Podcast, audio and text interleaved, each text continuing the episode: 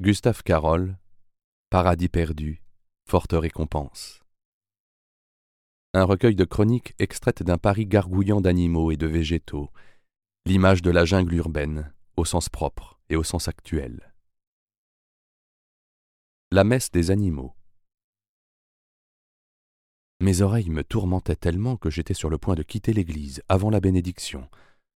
La jérémiade d'un chien devient vite insupportable.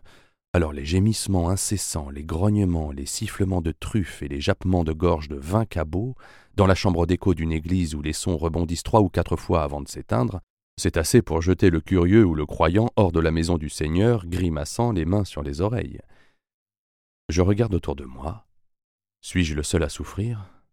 Non. L'unique chat de l'assistance, Minouche, partage mon supplice. Isolé dans la bulle transparente avec laquelle on le transporte, il a choisi l'immobilité et le silence. Je l'imite.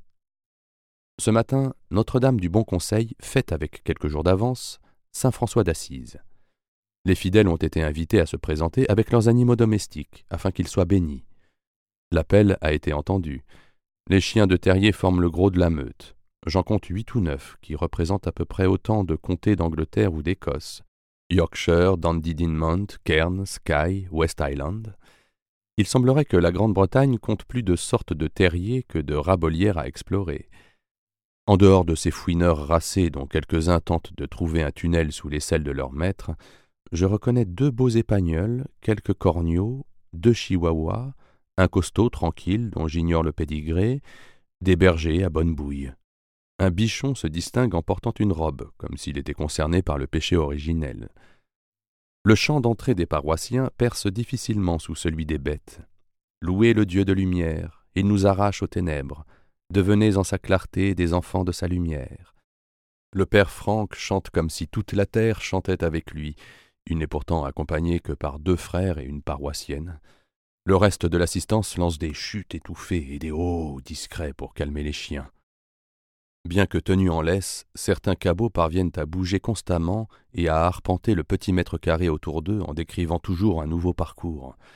Un Jack Russell est particulièrement doué à ce jeu. Il s'appelle Chance et il est borgne. L'orbite vide laisse une des deux paupières comme scellée.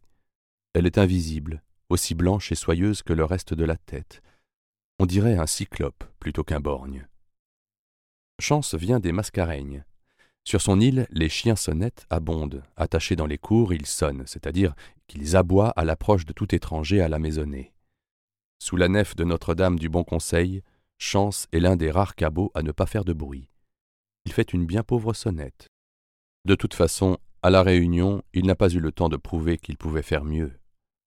Encore chiot, errant dans le voisinage d'une école, il est devenu un divertissement pour les élèves qui lui lançaient des pierres.